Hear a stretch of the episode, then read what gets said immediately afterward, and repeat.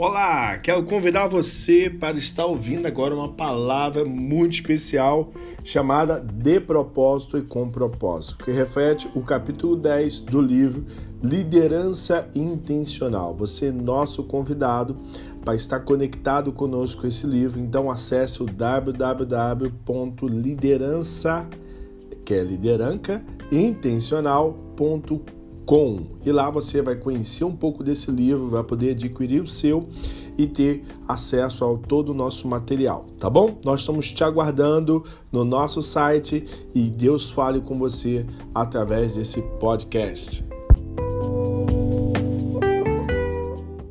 Não, estou a brincar. Obrigado por estares aqui, a tua presença também é muito marcante.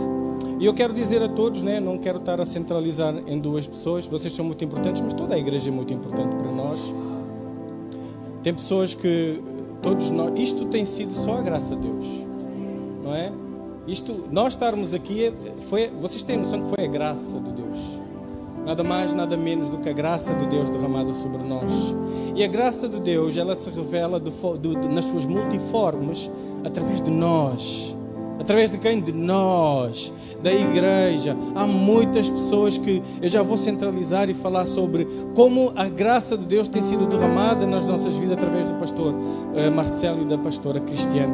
Mas eu quero neste momento congratulizar a igreja, porque a igreja tem, através de vocês, de todos nós que fazemos parte desta igreja, temos trazido a, a multiforme graça de Deus derramada sobre todos nós todos desde que estão a servir, que estão a receber-nos na recepção, todos que estão a vir para, para louvar juntos. Isso tem sido uma multiforme graça de Deus. Quando, nós nos juntamos, nós todos recebemos enquanto nós todos declaramos. Não sei se estão a entender o que eu estou a dizer. Então a graça de Deus tem sido, fica firme desde o momento que tu dizimas, desde o momento que tu ofertas. Deus é o alfa e o ômega. Deus é o princípio e Ele é o fim. Mas eu preguei que existe uma coisa chamada meio, não é? E nós precisamos ser fiéis no meio. Mas tudo na vida tem ciclos. Eu não quero estar a pregar, mas tudo na vida tem ciclos. Eu quero dizer isto muito rápido. Tudo na vida tem ciclos. Tudo começa, depois termina o início do dia, termina o dia, início do mês, termina o mês, o início da semana, termina a semana, mas o dia tem um meio, uh, o, uh, o mês tem um meio, tudo tem um meio, mas tudo também tem ciclos. E a nossa igreja tem tido ciclos de ondas de, de profecias que têm visto acontecer. Um novo ciclo iniciou-se nesta igreja, estamos no meio, mas eu acredito que a presença do pastor Marcelo e da pastora Cristiane trará um novo tempo. Porque eles não sabem, mas são pessoas que marcam esta igreja, porque eles chegam, eles são eles, eles estão a ser a multiforme graça de Deus sobre nós. Eles só vêm, mas eles não sabem que quando eles declaram algo, Deus transforma e faz uma season fechar e abrir outra. Eles acham que só vieram aqui para. Olha, vou, eles, nós quando servimos, eu só vou dar uma palavra. Não, eles vão trazer uma nova onda para esta igreja que eles não, fariam, não faziam ideia. Então eu quero chamar o pastor Marcelo. Uh, ele vem aqui.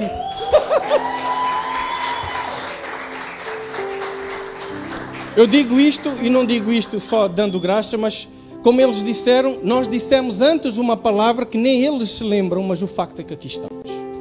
O pastor Aisley teve antes, lembrou de algo que ele tinha dito, ele sendo ele, disse algo sobre a igreja e hoje nós colhemos e, e vivemos aquilo que foi Deus dizendo através de, da boca destes profetas. Então não recebe isto de ânimo leve, não vê só como um momento. Deus não veio para trazer uma, um, uma, como é que diz, uma coisa do livro, como é que chama? Um lançamento de um livro é um lançamento de uma igreja. Quem é a igreja? Então às vezes tu tens que entender que o título deste livro é, é intencionalidade, liderança com intencionalidade, intencionalidade na liderança. Não é isso? Liderança intencional. Muita coisa eu tenho visto acontecer nesta igreja, na vida de muitas pessoas. Ontem tivemos no Arena Jovem, jovens a dizerem o que é que têm rompido. E eles disseram, eu gostei muito que eles disseram, rompi, rompi, rompi, rompi, mas ainda faltam dois meses. Todos eles disseram, rompi, fiz, Deus fez, Deus fez, mas ainda não acabou, porque o ano não acabou, faltam dois meses, ainda vou romper mais. E isto é liderança de si mesmo com intencionalidade. Então não perde este momento tanto de ouvir a mensagem que vai trazer um novo mover e uma nova onda para a nossa igreja, como também porque tu levando este livro vai fazer mudanças na tua liderança que vai impactar toda a igreja. Obrigado, pastor, por estares aqui. Obrigado por, pela tua disponibilidade. A honra é nossa, toda nossa. Estás sempre a dizer que a honra é tua, mas já disse que a honra é minha. a honra é toda nossa de vos receber aqui, tanto ao pastor como a pastor. Vocês são, nós temos um carinho muito especial por vocês, porque vocês têm deixado marca nesta igreja. E eu estou expectante de saber que novo mover que vem aí. Quem está quem tá assim? Amém. Glória a Deus. Obrigado. Obrigado. Obrigado, pastor. Obrigado, pastora. Obrigado, toda a igreja. Boa noite a todos. A paz do Senhor Jesus. É uma alegria muito grande estar aqui com vocês. E quero saudar também você que está online aí conosco, nos assistindo. Seja muito bem-vindo. A Sara Dalmada. E é uma alegria ter você aqui conosco. Bom, eu me sinto muito à vontade nessa igreja, muita vontade, e é uma alegria poder fazer estar com vocês nos ciclos que Deus vai abrindo e vai se fechando, né? Bom, mas esse ciclo vem, esse crescimento da igreja vem a partir do bom exemplo que os pastores dessa igreja têm tido. Nós temos discipulado todas as segundas e lá eles estão firme e forte, saem de Almada para ir para Amadora, participar do discipulado. E às vezes eu falo, bispo, não quer botar online, pessoal de Almada, não sei o que. Não, presencial. E eles estão lá, obedientes à palavra, recebendo, participando, contribuindo. E isso é a prova, a igreja é a prova de tudo isso que Deus tem está fazendo através da vida deles. Bom, Deixa eu falar um pouquinho sobre mim, para quem não me conhece, e um pouquinho sobre esse livro. Existem mil formas de escrever um livro. Meu, a minha forma é o seguinte: Deus me dá uma palavra para minha vida, e essa palavra vai, eu vou dando vida a essa palavra, e essa palavra vai crescendo dentro da minha vida, e eu entendi que tudo que Deus me dá eu tenho que entregar. Então, o que está escrito aqui, Deus me deu em 2018. Eu levei esse tempo inteiro para conseguir escrever esse livro. Por quê? Porque além do que Deus me deu de direção, eu quis provar isso.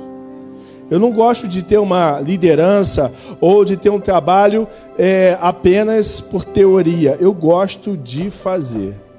Então, se eu faço, dá certo, eu escrevo. E assim foi que eu escrevi a Cruz é para Fora, onde nós tivemos várias experiências missionárias em alguns países e agora a liderança intencional. Eu peguei 2018, peguei 2020, 2019, 2021 e vou pegar esse ano de novo isso aqui na África, em Guiné-Bissau porque eu quero que aquele povo viva de uma forma intencional e tenha uma mudança naquele país. Amém? Então, não só a Guiné, como Malawi, Moçambique, onde a gente vem desenvolvendo trabalho, Senegal, Gana, Níger, a gente tem ensinado, tem treinado, tem trabalhado e tem usufruído do benefício de ter uma vida intencional. Então, isso aqui não é um livro teórico, é uma palavra liberada por Deus, na qual Deus nos dá para servir a igreja. Todo dom que nós recebemos é para nós servirmos uns aos outros. Né? O dom não é para mim me curar. Tô, tô, com dor de cabeça, me cura, me cura, me cura. Mas é, tô com dor de cabeça, me cura, me cura, me cura. Não, o meu dom é para servir a igreja, curar a igreja, levar a palavra da igreja. Deus vai suprindo a necessidade da igreja através de nós. Mas quando nós não somos intencionais, nós abrimos a gavetinha, botamos o nosso dom lá dentro e fechamos a porta. Então Deus me deu duas visões para esse livro: treinar mil líderes diretamente, líderes de igreja. Nós já estamos com 400 e pouquinhos, onde nós estamos treinando sobre este livro e ajudando eles a viverem uma vida intencional e não ter momentos de intencionalidade, mas ter uma vida assim. Ok? E vou dar um testemunho próprio. Há pouco tempo atrás, eu sou apaixonado por piano apaixonado por piano, e eu comecei a estudar piano sozinho, escondido da minha esposa. Então nós temos um momento, nós oramos todas as segundas na nossa igreja, de seis às sete da manhã, uns homens, e acabava a reunião, eu ia lá, ligava o, piano, botava lá o, o YouTubezinho, e ia a apostilazinha e ia aprendendo a tocar o piano. Só que chegou um momento que eu tive que comprar um, porque senão eu não pegava os acordes, né? E aí eu comecei a treinar piano também em casa, no telemóvel. Baixei o tecladozinho no telemóvel e ficava. Só que era terrível, o dedo não cabia no, na tecla do, do, da tela, né? E aí eu falei, pronto, agora chegou o momento de eu revelar para minha esposa o que eu estou fazendo escondido dela. E eu fiz escondido dela não para, porque eu não queria compartilhar esse momento com ela é porque eu queria fazer uma surpresa de tocar para ela no Natal, para minha família, né? Fazer aqui uma noite de louvor que a gente sempre faz, não é isso? Mas onde é que eu ia esconder um piano dentro de casa? Na gaveta não dava. Então, comprei o piano, levei para casa e quando ela chegou, o que, que é isso? O que, que é isso? O que, que você vai fazer com isso? Eu falei, ó, estou um mês aprendendo a tocar piano e estou de verdade aprendendo a tocar Estou nas primeiras musiquinhas e, e, aprendendo a cantar, que eu não canto bem, e, e, que me atrapalha não tocar, e aí a gente vai, vai se virando. Por quê? Porque eu creio que um líder que vive uma vida intencional, ele rompe os maiores desafios. Eu sou um cara extremamente racional, então meu lado direito funciona muito bem. O meu lado esquerdo, que é um lado mais difícil para tocar para mim, eu tenho conseguido desenvolver bem. Então, assim, Deus está movendo algo dentro de mim e eu estou gostando desse desafio. E foi assim quando comecei a fazer missões transculturais em outros países. Comecei com um país por conta de um chamado que Deus me deu. Depois, abriu outro, abriu outro, outro, e eu tenho países que eu nunca fui. Tem países que eu nunca pisei os pés, mas lá nós estamos ajudando pessoas. E hoje nós temos um projeto com 204 pastores de vários países da África, da Europa e do Brasil. Nós estamos treinando, ajudando, apoiando e, e fazendo eles terem, viverem uma vida emocional. Então esse livro ele foi escrito a partir de uma palavra. E como Deus bem faz, ele nos mostra o final de todas as coisas e depois ele vem acrescendo, né? E aí eu comecei exatamente pelo final. Eu comecei por um capítulo, o capítulo 13, que foi a missão que, eu, que Deus me deu, que foi sobe ou não sobe a montanha. Daquele jeito, vai ou não vai? Se muda ou não se muda para Portugal? Vai crescer ou não vai crescer? É isso mesmo que você quer ou não?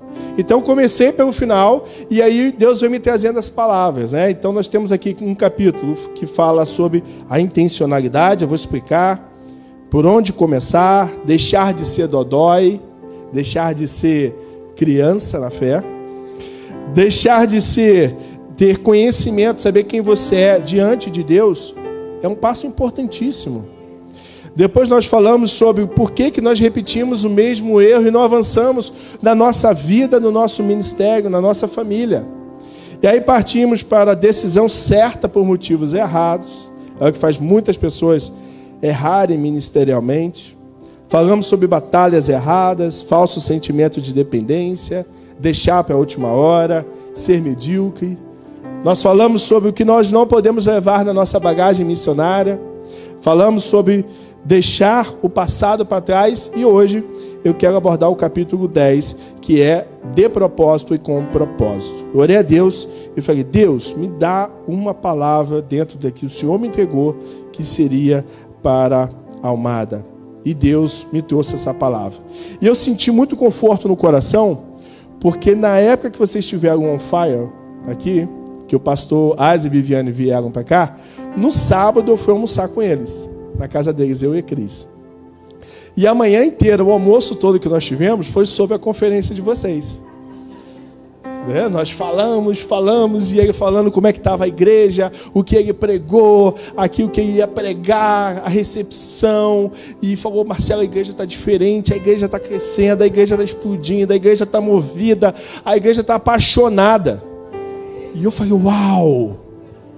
E a gente ficou muito contagiado nesse dia. Eu só não vim com ele para cá para assistir, porque a gente estava pegando no congresso da Palavra da Vida lá em Ericeira, perto da casa dele.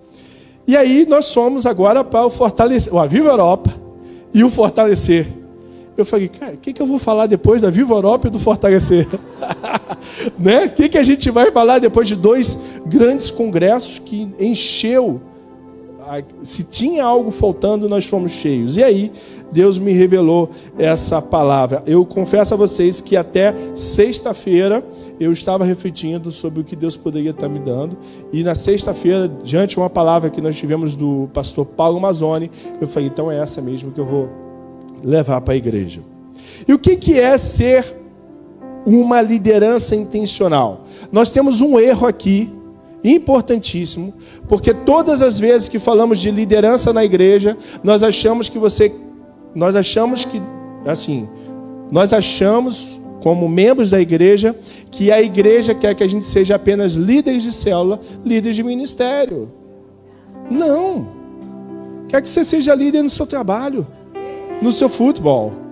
Seja líder na tua empresa, na tua sociedade, na tua comunidade. Nós nascemos para impactar o que está lá fora. Amém? Então, quando alguém diz para você, você tem que se desenvolver como líder dentro da igreja, é para que você seja um médico melhor, um porteiro melhor, um caixa melhor, um pegado de mesa melhor, um prefeito melhor, um presidente melhor. Amém? A gente não pode só se preocupar em trazer quem está lá fora para cá, mas sair daqui de dentro aqueles que vão ocupar as posições lá fora. Porque se nós estivéssemos formando presidentes aqui dentro, a gente não estaria preocupado com o presidente que está no poder. Não é isso? Se nós estivéssemos formando médicos cristãos aqui dentro, a gente não estaria toda hora orando, com medo da cirurgia, porque o próprio médico ia chamar você para orar. Então nós temos que sair daqui de dentro com o intuito que nós somos intencionais lá fora. Amém? E Paulo Mazzoni falou: Ah, pregar o evangelho dentro da igreja é fácil. Todo mundo quer subir ao altar para pegar uma palavra aqui, para quem já é crente. Pegue lá fora para quem não é crente. E intencionalidade é um princípio da filosofia e da é, filosofia, filosofia e psicologia e filosofia. E é um princípio que significa intencionalidade não significa você ter intenção de fazer algo. Isso é um entendimento comum. Intencionalidade significa você ter noção, desejo de fazer algo, mas dar passos em direção a algo. Então, quem vive uma vida intencional não é aquele que passa a vida toda dizendo: Deus me chamou para ser baterista. Deus me chamou para estar no louvor, mas nunca, nunca se candidatou a passar vergonha, a aprender no louvor. Deus me chamou para ser um pregador, mas nunca pregou para ninguém na rua. Deus me chamou para ser um grande líder, mas nunca abriu uma célula. Então, um líder intencional é aquele que deseja algo, mas dá passos. Porque se você não der passos, vai ficar na boa intenção. E boa intenção não salva ninguém. Até para nós sermos salvos, eu preciso crer e me manter crendo que Jesus é nosso único e suficiente o quê? Salvador. Então, ser intencional é crer e dar o quê? Passos. Passos constantes, passos constantes, passos constantes, para que eu possa crescer como igreja, fazer a igreja crescer, todos nós temos que dar os mesmos passos na mesma direção. A igreja não cresce quando um quer ir para lá, o outro quer ir para lá. A igreja cresce quando todos querem ir no mesmo lugar. Amém? Então, viver uma vida intencional é uma vida de intenção e passos de ação. E todos nós só conseguimos fazer isso quando nós lideramos a nós. Pronto. Quem é o maior problema da tua casa? Você. Não é isso? Quem é o maior problema do seu discipulado, da sua célula? É você. Porque as pessoas que andam com você é aquelas que você atrai. Então você é a média de todo mundo que vai andar contigo. Se você for uma média ruim, todos vão ser ruins. Se você for um discípulo problemático, você vai atrair pessoas problemáticas. Está arrependido? Por quê? Porque tanto a psicologia como a filosofia dizem que nós somos a média das cinco pessoas que andam. Então, ao ver quem anda com você, a gente consegue montar o teu perfil. Amém? Não, tá amarrado. Porque se forem mais companhias, você terá um perfil adulterado. Amém? E um exemplo disso é isso aqui. O que, que é isso? Hã? Mas quando a água acaba, eu posso cortar aqui e fazer um porta-lápis? Posso botar aqui duas rodinhas, quatro rodinhas e brincar de carrinho? Até uma régua aqui e fazer um avião. Ou cortar aqui em cima e botar um vaso de planta, não pode? Mas ela nasceu para ser o que, pessoal?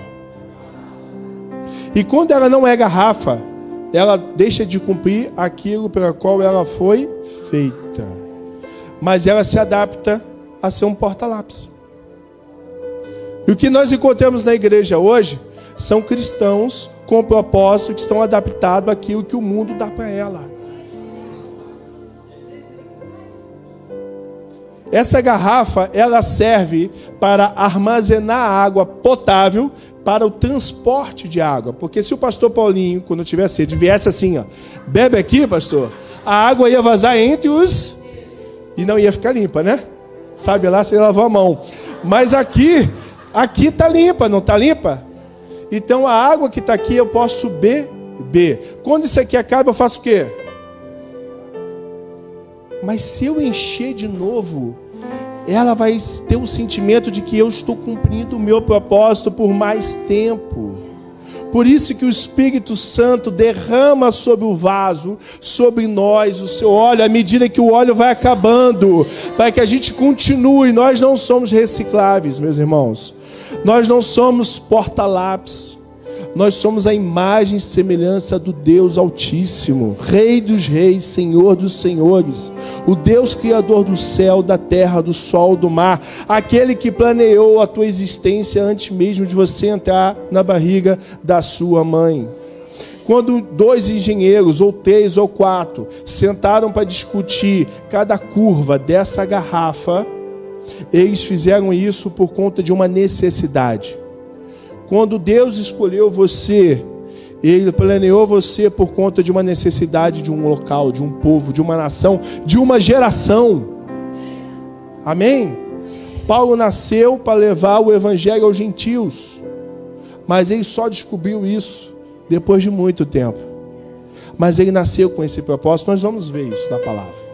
Então o propósito é a tua identidade principal. O teu propósito é aquilo na qual você nasceu por isso. Agora, o propósito é eterno, você nasce, vive e morre com ele. Agora, no decorrer da tua trajetória do propósito, existem os chamados, que são ações e tarefas temporais. Propósito é eterno, chamado é temporal. O meu propósito é de levantar pessoas ministerialmente. Meu propósito é ativação ministerial. Mas se eu tiver que ficar atrás de uma câmera como Jefferson, como eu faço, eu fico. Porque no meio do propósito existe os chamados. Há uma necessidade naquele ponto na qual eu tenho que servir também. Isso é importante deixar claro, porque alguns dizem: sou chamado por louvor, mas não varre o chão, não tira o lixo, não faz uma célula. Não, Deus me chamou para as nações, mas começa pequeno, meu irmão, minha irmã.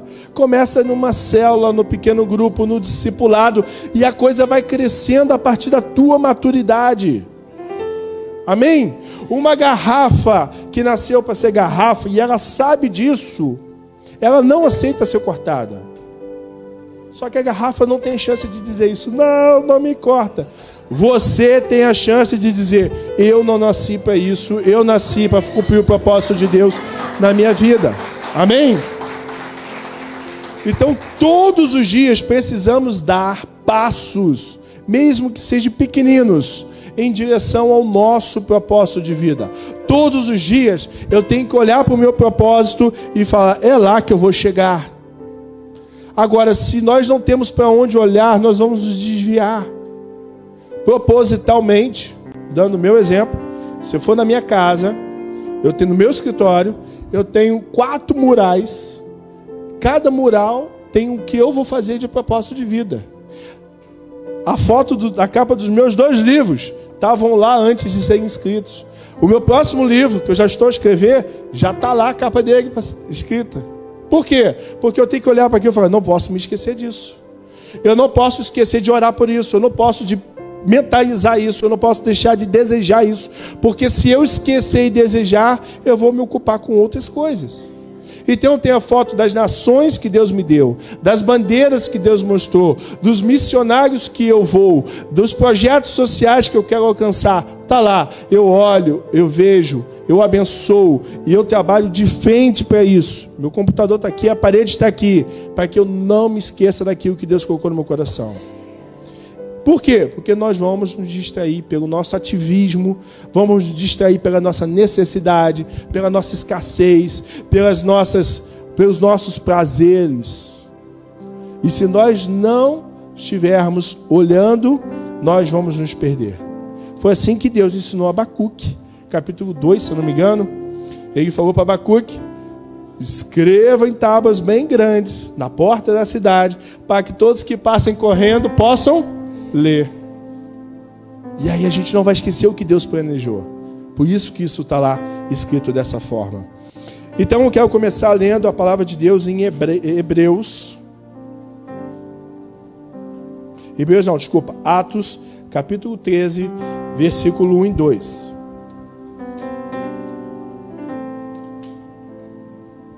Na igreja da Antioquia, que fica no sul da Turquia, quase na fronteira da Síria, ok? Havia um profeta, havia os seguintes profetas e mestres: Barnabé, Simeão, chamado o Negro, Lúcio de Cirene, Manaém, que havia sido criado junto com o governador Herodes. E Saulo também estava lá. Certa vez, quando eles estavam adorando ao Senhor, fala assim comigo: adorando o Senhor e jejuando, o Espírito Santo disse: Separe para mim Barnabé e Saulo, a fim de fazerem o trabalho para o qual eu tenho chamado. O interessante, pessoal, é que Paulo foi chamado em Atos 9, nove anos mais ou menos antes dessa data. Paulo passou três anos na, nas Arábias, e segundo a palavra, foi discipulado pelo próprio Jesus. Seis anos aí passou nessa região da Antioquia. E um determinado momento estavam orando, buscando a Deus, adorando a Deus. E o Espírito Santo falou: Separa os dois aqui para mim, por favor. Unge ele, que eles vão cumprir a sua primeira missão. Então, o Instituto de Vencedores deles duraram nove anos. O nosso é de nove meses. E às vezes nós queremos dar um skip aí, pular uma fase. Hã? A um tempo de maturidade. Paulo sabia quem ele era, porque lá no Atos 9, Deus falou, Atos 9, versículo 15, Atos 9, versículo 15 e 16, Deus, Deus, Jesus falou assim, mas o Senhor disse a Ananias, vá, pois eu escolhi esse homem para trabalhar para mim a fim de que anuncie o meu nome aos não judeus, aos reis e ao próprio povo de Israel. Eu mesmo vou mostrar a Saulo tudo o que ele terá que sofrer pela minha causa. Olha quanta coisa nós aprendemos aqui. Deus falou para Ananias o que não falou para Paulo. Deus revelou a Ananias o propósito de vida de Paulo, mas não falou para Paulo. Eu acredito que ele tenha revelado a Paulo no decorrer do caminho. Mas ele falou para Ananias, que estava resistente a orar sobre Paulo, ele disse assim: Ananias, ora, cuida desse cara. Porque ele vai trabalhar para mim. Ele vai levar a palavra aos não-judeus, aos gentios ele vai alcançar aos reis e aos nobres, e também ao povo de Israel, que nós não estamos alcançando.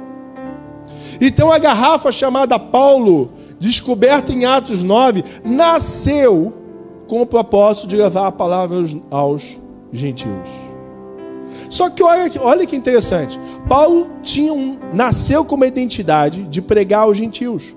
Mas enquanto Paulo não descobria qual era o propósito de vida dele, ele lutava contra o propósito. Quando nós não sabemos o nosso propósito, nós lutamos contra ele. Nós apontamos as falhas dele.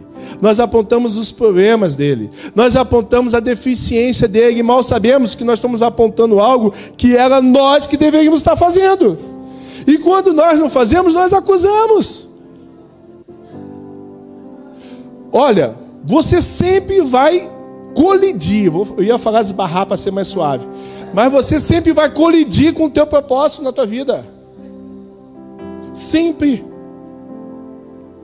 Sempre vai colidir. Desde pequenino, de uns 4, 5 anos, meu pai me levava para dar comida morador em situação de rua, homeless. Até o dia em que eu perdi tudo e fui para a rua com a minha esposa. Meu pai sempre me mostrou o que que Deus tinha chamado para mim. E o dia que eu perdi tudo com a minha esposa, nós fomos à rua com dois filhos, com mochila nas costas. Acabamos morando de favor por cinco anos. Durante todos esses cinco anos, nós não deixamos de distribuir comida nas ruas. Sem ter, às vezes, comida para comer em casa. E muitas vezes levando a sobra da comida para nós nos alimentarmos. Nós estávamos fazendo um propósito. Nós já estávamos esbarrando com o nosso chamado, ó, ó, colidindo com ele há muito tempo, até o ponto de eu estar naquela posição. Talvez se eu tivesse acordado antes, eu não teria passado por aquela posição. Mas o fato de não estar aberto os meus olhos, Deus me derrubou do cavalo, assim como fez com Paulo, que ao percorrer para tentar aprender o propósito dele, tentar fingir o propósito dele, ele não acordou de Deus escamar os seus olhos, fazer ele cair, perder o sentido de direção, de força, de coragem, e aí ele parar para ouvir o que Deus estava falando. Você Você está entendendo o que está acontecendo com você? Gideão estava trabalhando, malhando o trigo quando Deus o chamou. Estava ocupado. Ele não estava embaixo de uma árvore tomando água de coco. Ele estava trabalhando. Se sentiu o menor da menor clã de Manassés, se eu não me engano. É isso? Isso. Timóteo. Timóteo, Paulo passou, Deus falou: chama lá o Timóteo, que é um rapaz fera. É giro, chama ele. Por quê? Porque o Timóteo já tinha a postura de trabalho que Deus queria. Deus falou para Elias: vai lá e pega Eliseu. Eliseu estava no arado. E Eliseu teve que queimar e destruir o arado para seguir. Porque se ele não queima, ele ia voltar para o arado. Amém? Eu tinha muito dinheiro, ganhava bem. Tive que falir para me converter. Foi. No Rio não, isso é triste, gente. Foi um sufoco. Hã? Foi muito ruim. Não ri, não, pelo amor de Deus. Eu tive que perder tudo que tinha porque eu não confiei na minha esposa. Não dei ouvido ao que ela me falava. Confiei num sócio, num amigo e que fez eu perder tudo que eu tinha. Mas a culpa não foi dele, a culpa foi minha. Porque eu não dei ouvido à pessoa que me amava e ao meu pai que mais me amava. E eu tive que perder tudo para parar e olhar e falar: tá certo, foi minha queda do cavalo. Davi estava no campo fazendo o quê? Com o quê? Saul estava atrás das jumentas do seu pai quando encontrou Samuel. Hã? Não foi? Neemias estava servindo de copeiro, copeiro no palácio quando se sentiu irado com, com as muralhas de Israel, com o que o povo estava sofrendo, e se levantou diante do rei. Não foi assim? Comigo também foi veio a falência, a gente deu a volta por cima, começamos a crescer depois de um tempão, começamos a avançar, e um determinado momento eu tinha uma empresa em Petrópolis, eu já estava já com uma empresa em Petrópolis, outra no, no Rio, e aí deu uma enchente, não sei quem é, quem é do Brasil que de repente lembra disso, e tudo que estava em volta da minha empresa foi destruído, mas a minha empresa não foi. Eu falei, liguei para o meu funcionário, Fala, Leandro. Seu Marcelo, tá tudo intacto, mas todo mundo aqui perdeu. E o da horta, e o do não sei o quê, e não sei... destruiu tudo. Aí eu desliguei o telemóvel com aquela sensação de, ai, obrigado Deus, o Senhor me protegeu. E Deus falou assim numa vida: Mas você não vai fazer nada? Você não vai fazer nada. E eu, na mesma hora, falei para minha cliente que estava do meu lado, estava na empresa dela, falei assim: Você me empresta o seu caminhão? Ela falou assim: Empresto, que eu vou lá para Petrópolis ajudar aquele povo. No final do dia, a gente estava com o baú todo cheio, com 25 toneladas de roupa e mantimento. Começamos a ir sozinho, fui sozinho para lá. No meio do caminho, Deus me trouxe uma pessoa. Minha esposa estava com um bebê no colo. Deus me trouxe uma pessoa, Deus me trouxe outra pessoa, Deus me trouxe outro caminhão, Deus me trouxe um carro, Deus me trouxe sete helicópteros, 44 motoqueiros, sete jipeiros e um exército de voluntários se ergueu e nós servimos aquela comunidade por seis meses. O carro não chegava que não tinha mais estrada. Chegou uma pessoa, um empresário, e falou: Eu tenho uma empresa de táxi aéreo deixa eu servir, leva a comida para esse hotel, que eu vou pousar no hotel, vou pegar e vou entregar. E assim ele botou sete helicópteros à nossa disposição. Tem noção? Gente, eu não precisei investir um tostão além daquilo que eu estava disposto a fazer, porque Deus foi trazendo outros que também investiram. Então, igreja, ministério, isso que nós estamos a viver aqui, é um esforço coletivo.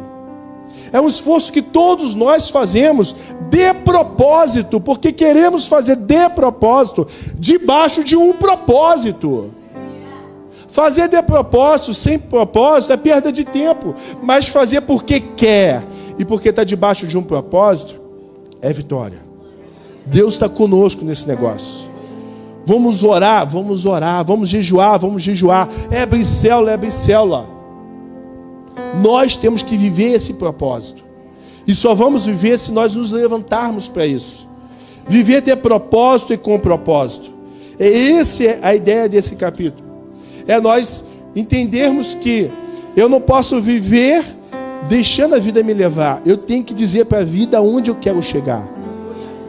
Aquilo vai determinar os meus estudos, aquilo vai determinar o meu tempo, as minhas distrações, o meu prazer. É aquilo que vai determinar o que eu vou fazer. E não eu vou deixar com que a vida dê circunstâncias. Eu já preguei sem dinheiro e com dinheiro, já fiz missões sem dinheiro e com dinheiro, mas nunca fiz sem Deus. Não depois que eu me converti. Certa vez, vou dar um testemunho de quem fez uma liderança e foi a minha primeira experiência com essa palavra. Quando eu me mudei para cá em 2018, já contei esse testemunho aqui, se eu não me engano, eu vim com 750 euros no bolso, com cinco pessoas, eu, minha esposa e três filhos. Vitor, Gabriel de 27 anos, Vitor de 17 e Davi de 9. Na época eles não tinham essas, esses, esses aniversários todos, né? Então nós viemos para cá com 750 euros. Paguei a renda 550 de uma casa temporária, dei 150 para a esposa fazer compra e fui para Guiné-Bissau passar 15 dias com 50 euros no bolso. Na minha cabeça é: você vai passar fome, vai passar vergonha, não vai cumprir, está perdendo o seu tempo, é loucura, não dá certo. As pessoas que iam comigo desistiram e falaram: cara, você vai estar tá fadado ao erro. Cara, isso aqui não vai dar certo. Deus não está nisso. Deus não está nisso. Se tivesse, estava dando tudo certo. Se tivesse, tinha dinheiro. Se tivesse, se tivesse, eu falei: chega, eu vou. Peguei o avião e fui. Nós íamos distribuir 2.500 presentes para crianças de Guiné-Bissau, com material escolar, roupa, brinquedo, calçado e alimentos. Íamos fazer um congresso sobre liderança intencional para 250 a 300 líderes, onde nós íamos pagar passagem, alimentação e hospedagem por dois dias de congresso, além de viajar para as ilhas e para o interior do país. Eu fui com 50 euros na mão, voltei com 400. E todas as crianças receberam seus presentes. Todos os congressistas participaram do congresso e tudo se cumpriu. Por quê? Porque Deus está nesse negócio. Deus está no propósito. Nós somos uma, uma, um grupo de cristãos que estamos acostumados a ver Deus nos resultados positivos. Ver Deus quando passamos na prova, mas não vemos como reprovamos. Nós vemos Deus quando nós estamos no emprego, mas achamos que Deus não está conosco quando perdemos o emprego. Nós vemos Deus quando a mesa está repleta, Mas o dia que só tem aquilo, a gente não vê Deus. Deus não está nos teus resultados, meu irmão. Quando você nasceu, já estava. Quando você nasceu, já estava aqui. Ele não some quando você não tem resultado. E Deus me deu duas visões sobre isso. Eu fui há pouco tempo atrás, eu fui ao, ao centro comercial, resolvi um problema no meu carro que eu precisava fazer uma viagem para pegar numa cidade. E eu falei assim: Poxa Deus, é sempre assim, né? Estava lamentando, hein? Vê como a gente erra. A gente erra, não erra, pastor? Estamos aprendendo o tempo todo. Eu falei assim: Deus é sempre assim, cara. É nó dificuldade. Pelo amor de Deus, pai. Aí ele falou assim: É assim porque você não deixa de fazer. A gente não deixa de fazer, Deus vai suprir o que a gente precisa. Por que, que a igreja não tem dinheiro?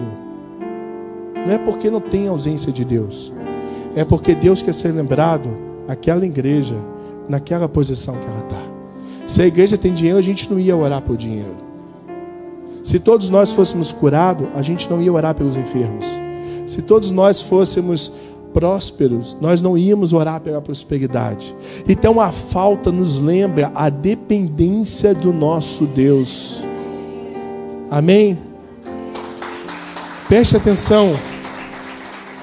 Que quando nós não temos, nós nos remetemos. Quando nós temos, nós não oramos por aquilo. E a psicologia diz que o momento em que as pessoas mais adoecem, os momentos em que o câncer e outras doenças, doenças terminais brotam, é quando a gente já tem abastância. O cara passa sete anos, oito anos de dificuldade, aí enriquece, ele faz assim, ó. Aí brota o câncer. Por quê? Porque o próprio corpo está fazendo o quê? Então, a luta nunca acaba, meu irmão, minha irmã. A luta nunca acaba, o processo nunca para. Nós temos que o tempo inteiro estar lutando, lutando, lutando, para nós vermos a, a obra de Deus, o propósito de Deus, o propósito de Deus se cumprindo através de nós. Missão é quando Deus te chama para perto dele. E não é por você, é pelo outro que você talvez não conheça. Então Deus levantou você para você ser um líder de célula, não para te dar um título, mas para você alcançar, através daquele título, alguém que está clamando a Deus.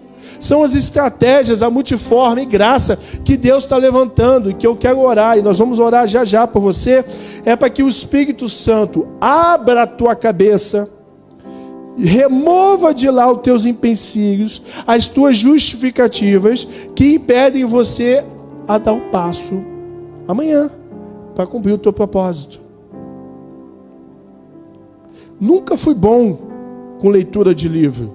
Mas depois que eu entrei na faculdade e não tinha dinheiro, eu tinha que estudar na biblioteca ou estudar na, na numa livraria chamada FENAC, lá no, no Brasil, aqui também tem. Eu ia na hora do intervalo do trabalho para lá para estudar. Não tinha telemóvel para tirar foto na época. É aquele tijolão, né? Então eu ia para lá, estudava, fazia resumo, comecei a gostar de leitura. Eu leio em média dois livros por mês. E esse hábito me deu o desejo de passar a escrever o que eu vivo dentro do meu coração. O que eu vivo na minha vida. Eu falei, opa, comecei a escrever. Eu tenho dois livros publicados e mais de 100 e-books. Mais de 100 e-books escritos. E escrevo o tempo todo. Tem mais de 400 aulas de cursos de missões que nós, nós gravamos, com livros, com e-books que a gente escreveu. Isso se tornou um hábito. Hoje, escrever não é o problema. O problema para mim agora é parar de escrever. Então, eu decidi aprender a tocar piano, eu tive que decidir parar um pouco de escrever para poder usar o tempo, porque eu não tenho tempo é filho, é esposa, é, é viagem, é sustento, é igreja, é isso, é aquilo. A gente, o tempo não muda, o tempo não se expande. Nós damos prioridade ao tempo. A gente começa a escolher por conta de quê? Do propósito. Hoje eu chego, por exemplo, em, vou ter uma conferência, uma conferência em Malawi, onde o livro está sendo traduzido para o inglês para essa conferência. Minha expectativa é em fevereiro esse livro chegar lá no Malawi, para que em maio as pessoas já tenham lido e a gente avance pós o livro. Ao invés de falar do livro, vamos falar ao avançar do livro. Então, esse livro, para mim, é um manual para você que quer romper as suas barreiras. Você que quer crescer profissionalmente, você que quer crescer como um líder, viver de propósito e com propósito. E é isso que a gente quer despertar. Então, quando eu apresentei esse livro para o Bispo Henrique, o Bispo Henrique falou assim: Marcelo, ele foi o primeiro a ganhar o manuscrito do livro. Eu imprimi o manuscrito, dei para ele. Ele leu e falou assim: Cara, você precisa passar pelas nossas igrejas. E aí, quando eu estava conversando com ele, quem chega no, no discipulado? Pastor Vaguinho, pastor Viviane. Aí eu falei, pastor, senta aqui, deixa me convidar para ir na vossa igreja. Então, assim, gente, vale a pena você se colocar disponível para o propósito e deixar Deus mover os caminhos. Ele vai trazer as pessoas. Ele vai trazer os recursos, Ele vai agregar as ferramentas, Ele vai te dar instrução, a tua liderança vai te ajudar, a tua liderança vai te facilitar para que você cresça e você avance ministerialmente. Amém? E você crescendo ministerialmente, você cresce familiar, você cresce profissional, você cresce social. Muitas vezes nós não crescemos profissionalmente porque algo de ruim está na nossa vida. E esse ruim geralmente está no nosso, nosso propósito de vida, na nossa fé. A nossa fé. Quando você faz um trabalho de rua, não sei se alguém tem experiência, mas você encontra muitos cristãos na rua. Muitos que sabem a palavra, sabem cantar louvores mas não vivem aquilo que sabem. E lá estão. Então, talvez um morador de rua de amanhã seja alguém que está do seu lado, que sabe a palavra, sabe onde estão as coisas, mas não vive aquilo. Mais importante do que saber é saber viver. Mais importante do que saber é saber se entregar à confiança que Deus tem para a sua vida. Amém? Então, um líder intencional, ele é chamado para somar na sua liderança. Você é chamado para somar nessa igreja. Você é chamado para contribuir nessa igreja. Você é levantado ministerialmente, os seus dons não é para você, é para você somar a igreja que você está. Então nós recebemos os dons, os dons, como diz lá em Romanos capítulo 12, 6 ao 8, ou 1 Coríntios 12, o dom veio para servir a igreja. Então o que você tem não é teu, é o que Deus te deu para você servir o outro. Você é esse canal. Eu sou profeta. Meu irmão, desculpa, não viste uma fantasia. Isso é um dom, não é teu, cara. Não é tua habilidade, não é teu talento. Por mais que você estude, isso é que Deus te deu. Amém? As coisas sobrenaturais, Deus nos entrega para servirmos no campo natural. Então, assim, soma-se a esta liderança da igreja. Faça parte desse altar. Ok? Não fique sentado aí apenas, venha para cá. Venha para cá. Chegue mais perto. Chegue para os pastores e fale: Eu quero fazer algo mais. Eu sou apaixonado, eu quero fazer algo mais. Eu não quero apenas ficar aqui servindo a ceia. Eu quero também lavar. Eu quero também construir. Eu quero também ir abrir igreja. Eu quero ser enviado. Eu quero abrir célula. Eu quero ser líder. Eu quero ser pastor de igreja. Me prepara. Você precisa trazer o que está no seu coração. Porque nós temos o, o hábito. E eu já, já fui membro de igreja, sou membro de igreja, nós temos o hábito de às vezes desejarmos algo, mas nunca expormos para nossa liderança. Aí nós nos questionamos do que nós não recebemos, porque nós não falamos o que nós queremos. Não é isso? Então, se você fala para o teu pastor, pastor, eu sinto que Deus me chamou para ser um profeta. Então senta aqui. Vamos estudar. Eu já tive discípulo que falou que ia ser profeta. Falei, vamos estudar. Quando ela viu o que era ser profeta, foi embora. Porque ela queria talvez o que? O título do. Não é isso? Então você precisa trazer. Por quê, gente? Para que possamos ajudá-los a escolher e ver com clareza, assim como Deus falou para Ananias: Ananias, ora sobre Paulo para que as escamas caiam, porque eu o chamei Paulo foi convertido, mas nasceu com o propósito de levar os gentios. Enquanto ele não descobriu, ele perseguiu. Ele foi discipulado por Gamaliel sobre a palavra de Deus. Ele conviveu dentro da igreja, mas ele odiava aquele que ele queria ser. Ele perseguia aquilo que ele queria se tornar. E o fato dele viver assim, ele viveu uma vida desgraçada, de maldito, onde todos os odiavam, todos fugiam dele, ele matava aquele que ele queria ser. E o dia que Deus mostrou isso para ele, ele se converteu. Hoje nós vamos orar agora, para que esse cama caia dos seus olhos, para que você para de brigar, de arrumar confusão e possa entender que aquilo que você está mais afrontando é o que você quer se tornar. Aquilo que você talvez mais acusa nos outros, mais repreenda nos outros, talvez seja aquilo que você queria ser. Você queria estar lá naquela posição, mas a tua inveja, a tua soberba, a tua arrogância, a tua falta de sentido não te faz chegar lá. E aí você acusa os que estão. Nós ouvimos no Fortalecer muito falar sobre o preço. E o Mário Ruboto falou o preço da mala, né, da Troller, que ele estava. Quando ele viu a Troller, ele falou: Eu quero essa mala. Mas quando ele descobriu o preço, ele falou: Não, não quero tanto assim. Então você precisa conversar. Você vai passar a vida toda desejando algo que talvez não seja para você. Você precisa saber o preço disso.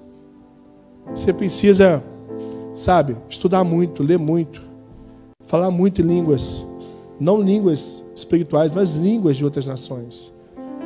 Você precisa falar vários idiomas para você crescer na Europa como um pastor, como um líder. Você precisa. Você precisa ter paciência. Tem que aprender a tirar carrapato de ovelha. Aprender a colocar remédio nas suas feridas. Aprender a ter compaixão pelas pessoas. Aprender a ter paciência com a dificuldade dos outros. Você precisa aprender a aceitar os outros como eles são, não como você deseja que eles sejam. Você precisa entender e aceitar as dificuldades, as limitações que os outros têm, para que as suas também sejam aceitas por Deus. Então, viver uma vida de propósito é deixar de lado toda a miminice e falar: Eu quero me tornar um adulto. Eu quero vestir roupa de adulto, comer comida de adulto, me portar como adulto, andar no meio dos adultos. Eu quero viver o melhor dessa terra. Nós só vamos viver o melhor dessa terra se nós nos posicionarmos nessa posição de desejar e de viver. Liderança intencional, ela vive de propósito e vive com o propósito de Deus. Amém? Eu quero convidar você a ficar de pé. Podemos orar assim, pastor? Chamar a Cristo para me ajudar aqui na oração? Pode, meu amor?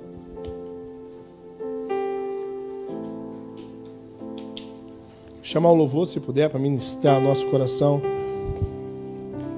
Enquanto se posiciona, Atos 14, versículo 21 24. Paulo e Barnabé anunciaram o evangelho. Anunciaram o evangelho em Derbe.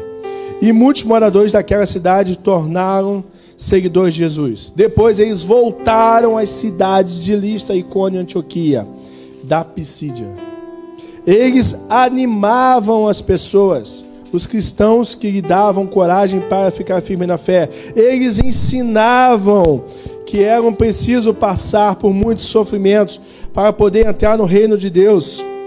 E em cada igreja, os, os apóstolos escolhiam os presbíteros, ungiam eles para que eles se levantassem ministerialmente. O propósito Paulo era pregar aos gentios, mas ele anunciava a palavra, eles viajavam, eles animavam desanimados, encorajavam na fé, eles ensinavam a se tornarem discípulos de Jesus, e eles ungiam e erguiam e levantavam os presbíteros. Paulo era chamado para gentios, mas Deus dava, tinha como propósito pregar os gentios, mas Deus tinha chamados, e que por, por coincidência, ou por vontade de Deus, de Paulo estar naquele momento, Deus falou: Paulo, vai lá e visita aquela pessoa e anima ela. Vai ali, unge aquele irmão, unge aquela irmã, vai lá e ensina a palavra para aquela pessoa. Se nós tivermos essa disposição de estar na mão de Deus, Deus fala: agora entra ali naquele monturo e resgata aquele irmão que está caído ali no meio do lixo. Se você estiver pronto, você vai entrar e vai resgatar. No primeiro livro eu registrei a história de um Marcos, Marcos Ferreira. Marcos Ferreira é um morador de rua, tomou o etanol e falou: Eu vou morrer aqui. Eu cheguei cinco minutos depois. Peguei a palavra para o Marcos e ele falava assim: Pastor, eu sou vendedor de Bíblias, mas eu nunca abri uma Bíblia para ler. Eu cheguei para ele, mas você acredita no que eu estou te falando? Ele falou: Acredita. Então eu vou deixar você essa noite aqui, passando mal, sentindo dor, e eu volto no dia seguinte. E se você aqui tiver, eu vou crer que você acredita, e eu vou te levar para um centro de recuperação. Você acha que meu coração não doeu? Mas foi isso que Deus mandou fazer. Ele ficou a noite toda ali passando mal. No outro dia eu cheguei e estava lá, de olhos abertos, sentadinho, com a roupinha dele esperando. Ele foi para um abrigo de moradores de rua. Passou dois anos. Descobrimos que ele estava com HIV. Descobrimos que ele estava fugitivo de um processo na justiça por assalto à mão armada. Descobrimos que ele já não tinha os seus documentos, que não falava com a sua família há 20 anos. Mas Jesus é maravilhoso. Jesus é perfeito. Nós ligamos para o juiz, o juiz nos deu custódia da vida dele. Ele passou dois anos internado. Ensinamos para ele uma profissão chamada mecânico. Conseguimos tirar todos os documentos. Conseguimos, ele cumpriu sua pena dentro do centro de reabilitação. Ele saiu de lá curado do HIV. Curado de uma tuberculose que ele tinha. Marcos Ferreira hoje. Marcos Ferreira hoje é pai do Isaac, casou, primeiro mecânico da Hyundai do Rio de Janeiro e está comprando a sua casa própria. Amém? Olha o que Deus pode fazer com ele, pode fazer com você. Como Deus me usou naquele dia, vai usar você. Como Deus transformou eu e o Marcos, vai transformar você. Porque é tudo aquilo que eu levava para ele, primeiro passou pela minha vida. Todo o ensinamento, discipulado que eu dei ao Marcos, passou primeiro por mim. Eu aprendi antes de ensinar. Eu vi o milagre dos meus olhos ainda quando ele estava deitado na rua. Eu acreditei que ele ia sair de lá enquanto ele ainda estava fedendo, alcoolizado, sujo e sem ter nada no seu bolso. Eu acredito em você independente da sua nacionalidade, independente de onde você veio, eu acredito em você. Por que, que eu acredito? Porque nós somos filhos do mesmo Pai, nós somos irmãos, e do jeito que o Pai cuida de mim, Ele cuida de você, do jeito que o nosso Pai cuida dos pastores. Ele cuida de você. Então, se você vê testemunhos, milagres na vida dos pastores, é o que está disponível para você também. Eu quero orar por você para que sua escama caia, você se levante e você vai acordar amanhã com uma coisa na sua cabeça: eu quero viver intencionalmente na minha vida. Não são as circunstâncias que vão me dirigir mas aquilo que está no meu coração vai determinar onde você vai alcançar. Deus aprovê a sua casa, a sua vida e a sua família, porque Ele diz que todo aquele que serve Ele receberá cinco vezes mais. Vamos orar. Eu quero pedir para você que tem um chamado ou uma chama que está queimando aqui ó, no coração que você viesse aqui na frente para a gente estar orando com você. Pastor, eu não sinto nada, mas eu quero isso aí. Vem aqui. Pastor, eu não sinto nada, eu quero isso aí, mas pastor, eu quero me descobrir. Vem para cá. Porque o primeiro passo da intencionalidade é a exposição que você tem à intencionalidade é expor falar errado, expor se comportar errado, expor em aprender, expor em se colocar e não saber fazer. E é dessa forma que nós vamos orar agora.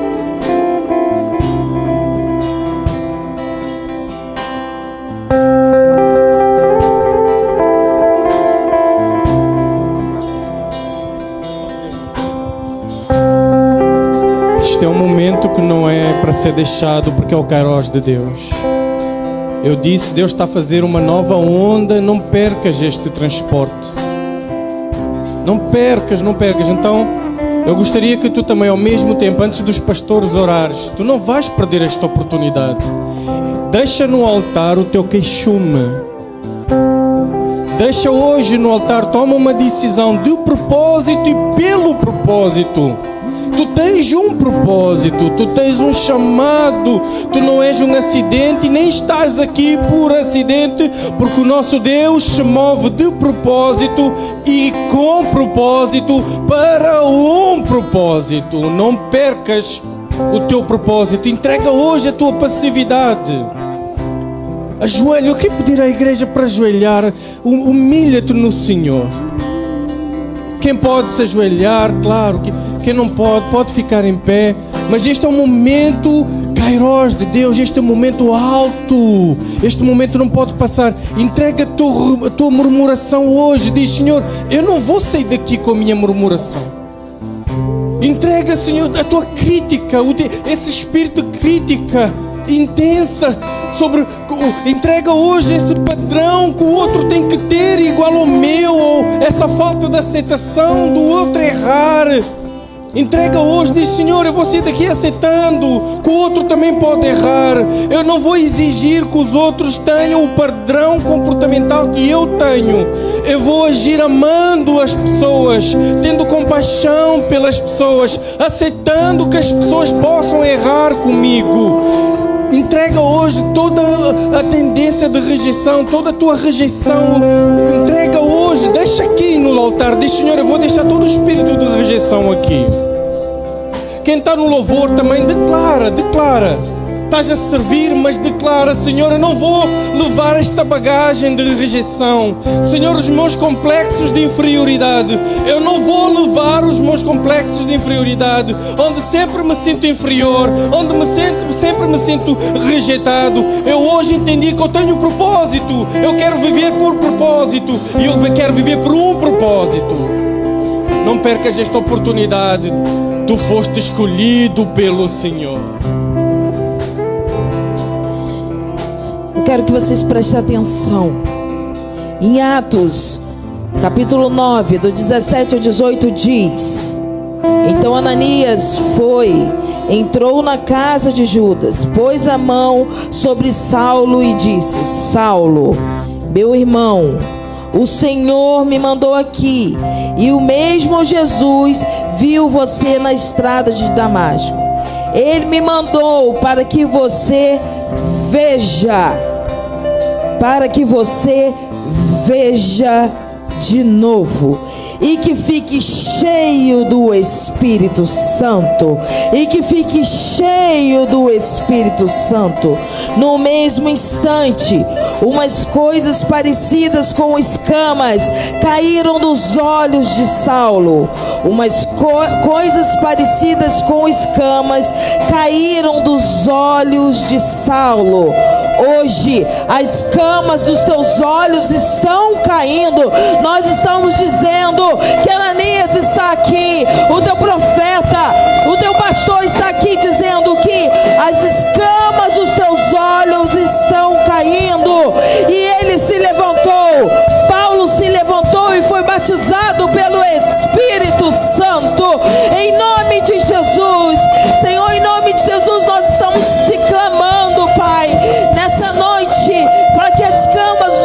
Nossos olhos caiam, para que nós possamos nos levantar, Senhor, para seguir o teu propósito.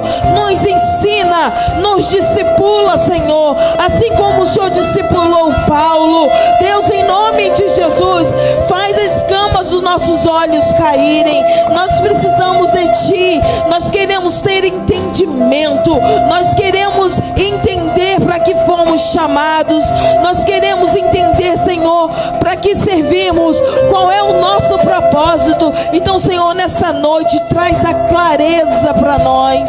Paizinho, em nome de Jesus, nos traz clareza para seguir no teu propósito. Nos colocamos diante à disposição de ti, Senhor, diante do teu altar, declarando que nós queremos servir, que nós queremos, Senhor, caminhar debaixo do teu propósito, debaixo da tua direção. Senhor, limpa os nossos olhos, limpa os nossos corações. Senhor, não nos deixa mais olhar para trás, mas que possamos olhar para frente, para o alvo, Deus. O alvo é o Senhor, é o teu propósito. Senhor, queremos ser referências aqui na terra. Senhor, quando olharmos para nós, olharem para nós, sejamos nós imagens e semelhanças de ti aqui na terra.